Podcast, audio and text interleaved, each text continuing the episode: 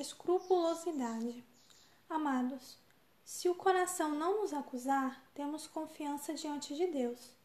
Deus é maior do que o nosso coração e conhece todas as coisas. Mas nisto conheceremos que somos da verdade. Perante Ele, tranquilizaremos o nosso coração. 1 São João 3, 21, 20 e 19. Outro dia, numa livraria, o título de uma novela moderna, Escrúpulos, prendeu minha atenção.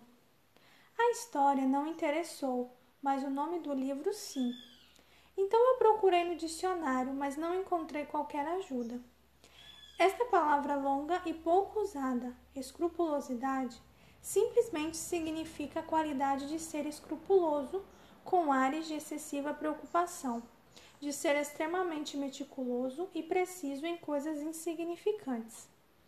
Foi então que o nosso texto, que trata desse assunto, veio à minha mente.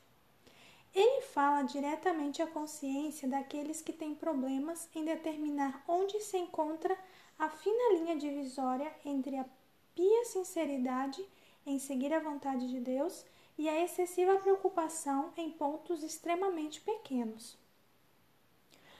Ilustração apropriada deste problema é a experiência de um menino que foi contratado por um vizinho para classificar batatas. Ele começou a separá-las, colocando as grandes numa caixa e as pequenas noutra. Pouco mais tarde, o empregador encontrou-o ofegante, transpirando desorientado, e lhe perguntou o que o incomodava. O garoto respondeu: Aqui não está tão quente, o caso é que eu não consigo decidir quais são as batatas grandes e quais as pequenas.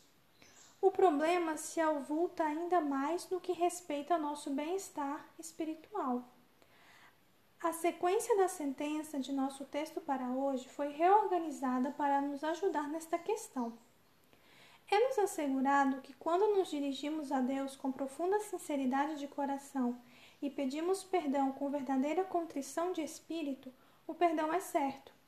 Se confessarmos os nossos pecados, Ele é fiel e justo para nos perdoar os pecados e purificar de toda injustiça. 1 João 1,9 Mas alguns parecem ser incapazes de aceitar esta garantia e continuam sendo incomodados pela própria consciência. Assim sendo, sentem-se culpados pelo pecado que já não existe e continuam sob a nuvem de suas próprias imaginações. Satanás procura constantemente fazer-nos crer que os nossos pecados não estão perdoados. Ele malha em nossa consciência, exagerando inofensivas omissões, injúrias involuntárias e faltas insignificantes, destituídas completamente de qualquer significado moral, até que as julgamos erroneamente como enormes transgressões. A desnecessária condenação própria resultante tem enegrecido a experiência de muitos cristãos.